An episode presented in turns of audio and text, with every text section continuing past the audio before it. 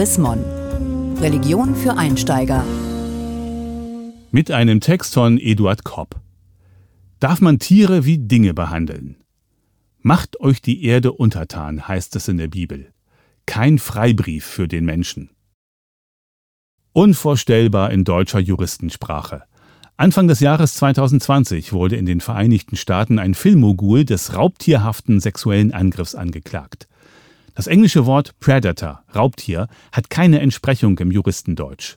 Es bezeichnet besonders üble und heimtückische Formen sexueller Gewalt.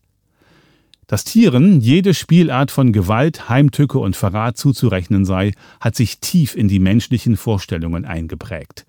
Sie seien falsch wie die Schlange, triebhaft wie Esel, böse wie Hunde, gefräßig wie Motten, schmutzig wie Schweine, gierig wie Wölfe. Manch ähnliche Assoziation findet sich schon in der Bibel. Schweine und Hunde gelten als unrein und Skorpione als Geißeln der Menschheit. Genau betrachtet übertrifft aber nur eine Spezies alle anderen an Tücke und Gewalt, der Mensch. Er verzweckt Tiere zur Produktion von Billigfleisch, verdrängt Tierarten und rottet sie aus. Riesige Monokulturen, Massentierhaltung, industrielle Großschlachtung zählen heute zu den besonders abstoßenden Seiten des Umgangs mit der Tier- und Pflanzenwelt. Alles unausweichlich? Der Mensch müsse sich ernähren, heißt es entschuldigend.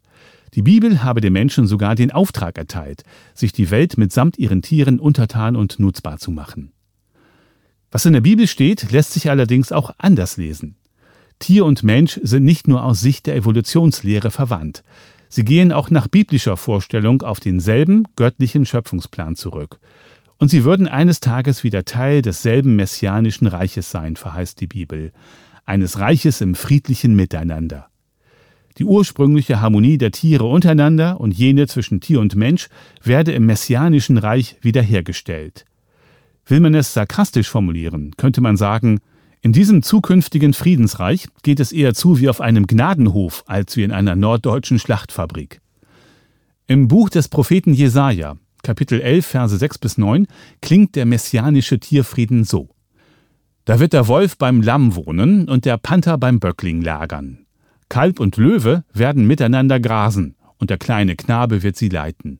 Kuh und Bären werden zusammen weiden, ihre Jungen beieinander liegen, und der Löwe wird Stroh fressen wie das Rind. Und ein Säugling wird spielen am Loch der Otter, und ein kleines Kind wird seine Hand ausstrecken zur Höhle der Natter. Man wird weder Bosheit noch Schaden tun auf meinem ganzen heiligen Berge. Geschenkt, dass nicht alles in der Bibel naturwissenschaftlich korrekt abläuft. Der Hase ist kein Wiederkäuer, auch wenn das dritte Buch Mose, Kapitel 11, Vers 6 das behauptet, wohl weil er ständig seine Kiefer bewegt. Rebhühner brüten auch eher nicht die Eier anderer Vögel aus, wie Jeremia Kapitel 17, Vers 11 nahelegt. Aber abgesehen von der Vorstellung, dass Löwe und Bär Vegetarier werden, ist die biblische Vision von einer friedlichen Welt ohne Bosheit und gegenseitige Vernichtung doch faszinierend. Ja, die Bibel sagt, der Mensch solle sich die Tiere untertan machen. Aber dabei soll er sich ihnen gegenüber verhalten wie ein Hirt gegenüber seiner Herde, fürsorglich, bewahrend. Gott schuf die Tiere, damit der Mensch nicht allein sei, erzählt das erste Buch Mose, Kapitel 2, Vers 18. Das Ruhegebot am Sabbat gilt für den ganzen Hausstand mitsamt den Tieren. Zweites Buch Mose, Kapitel 20, Vers 10. Demnach sind Tiere keine gewöhnlichen Sachwerte, auch wenn das deutsche Strafrecht, anders als das bürgerliche Gesetzbuch, sie bei Diebstahl oder Beschädigung noch als Sache behandelt. Konsequenter Tierschutz ist kein Nischenthema für Träumer. Es ist ein Gradmesser dafür, wie Menschen mit sich selbst und untereinander umgehen. Gott hat die Tiere nicht der Willkür der Menschen übergeben, sondern in ihre Obhut. Was die Bibel als anfängliche Harmonie der Schöpfung ausmalt, soll am Ende der Zeiten wiederkehren.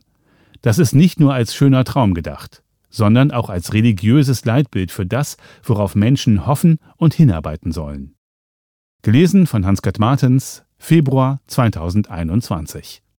Mehr Informationen unter www.chrismon.de